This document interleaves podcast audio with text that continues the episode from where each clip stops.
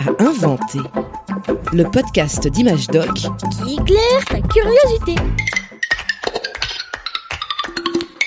Salut Achille. Bah, qu'est-ce que tu lis, Julien? Ah, ce livre-là, ça s'appelle De la Terre à la Lune. C'est un roman de Jules Verne, un écrivain passionné de science. hein. Il était visionnaire. Tiens, par exemple, dans cette histoire écrite en 1865, trois hommes voyagent vers la Lune dans un obus propulsé par un canon géant. Un peu comme une fusée. Eh oui, C'est lui qui a inventé la fusée? Disons plutôt qu'il a servi d'inspiration. Prenez la plume et notez. Les lois d'Isaac Newton. Point. À la ligne. En Russie, un professeur de sciences se passionne pour les romans de Jules Verne, qu'il a découvert pendant ses études. Constantin Tsiolkovsky enseigne les maths et la physique dans une petite ville. Il cherche à imiter les héros de Jules Verne. Jamais, dans la réalité, nous ne pourrions construire un canon suffisamment puissant pour envoyer un obus vers la Lune.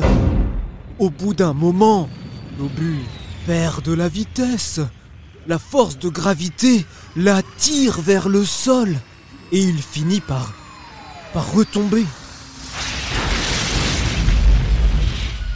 Mais si on mettait le canon dans l'autre sens.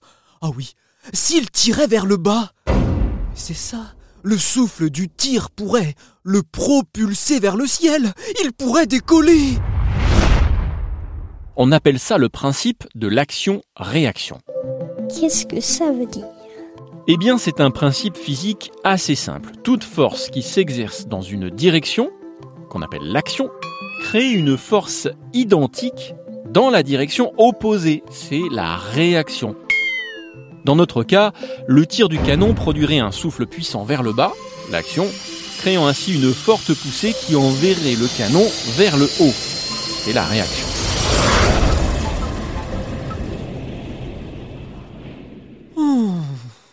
Pour échapper à la gravité, il faudrait que notre canon puisse tirer à plusieurs reprises. Action, réaction. Action, réaction, action. Oui, à chaque fois, le souffle le ferait monter un peu plus. Et hop, hop, hop, hop, dans l'espace. C'est évidemment impossible avec un canon. Il faudrait un objet en forme d'obus qui propulserait des gaz à très très très grande vitesse vers le bas, ce qui lui permettrait de décoller. Bien vu, Constantin. Nous sommes en 1893 et Constantin Tsiolkovsky vient d'inventer les fusées à propulsion. Finalement, c'est un peu comme quand tu gonfles un ballon de baudruche et que tu le retournes vers le bas sans faire de nœud. Si tu lâches le ballon, vroup, le gaz s'échappe, action, et ton ballon est propulsé vers le haut. Réaction.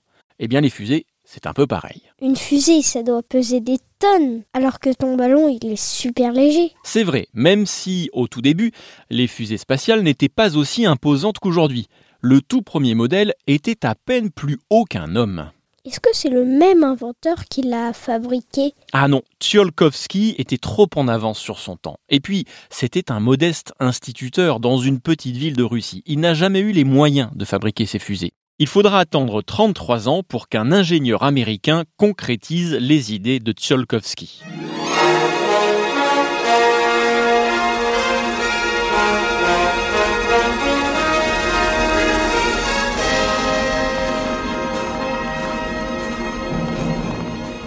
Nous sommes le 16 mars 1926, dans une petite ville de l'Est des États-Unis.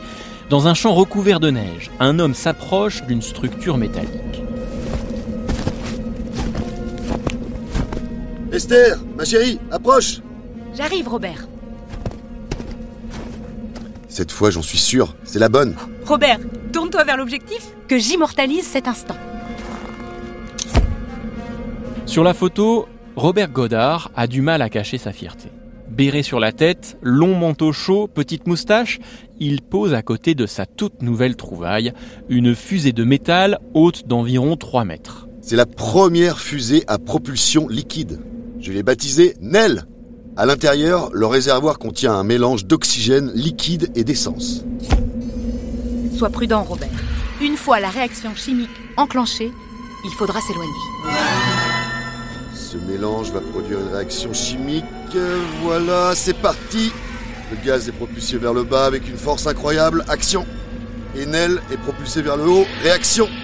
À environ 100 km/h. Oui, ça marche. Mais la joie de Godard est de courte durée. Sa fusée s'élève jusqu'à 12 mètres de haut avant de s'écraser dans un carré de choux. «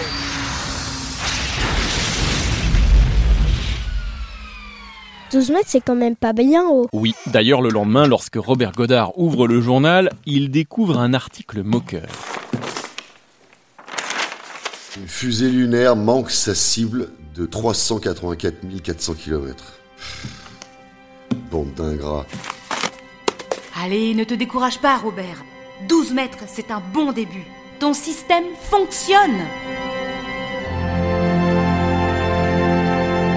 Eh oui, la fusée à propulsion liquide fonctionne. Elle va devenir une référence. Petit à petit, Godard et d'autres scientifiques parviennent à améliorer l'invention.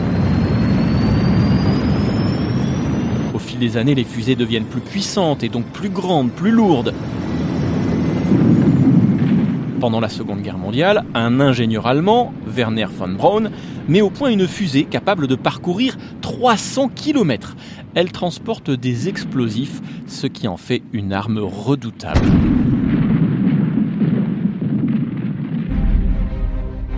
À la fin de la guerre, les États-Unis et la Russie se lancent dans une course folle.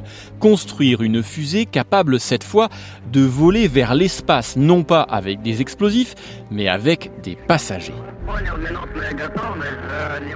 En 1961, le russe Yuri Gagarin devient le premier humain à voler en orbite autour de la Terre. Huit ans plus tard, une nouvelle étape est franchie. Trois astronautes américains prennent place à bord d'une fusée.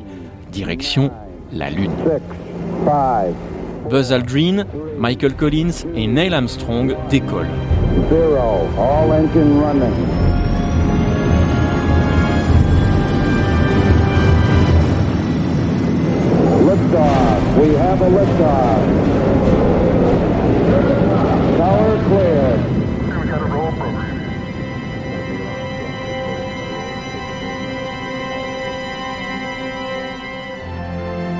Quatre jours plus tard, le 20 juillet 1969, pour la première fois de l'histoire, un être humain pose le pied sur le sol lunaire.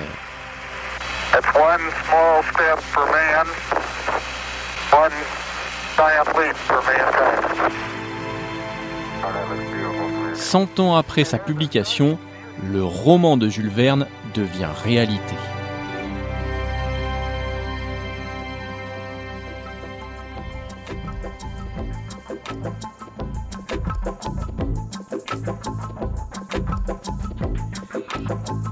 Est-ce qu'on va pouvoir aller sur d'autres planètes?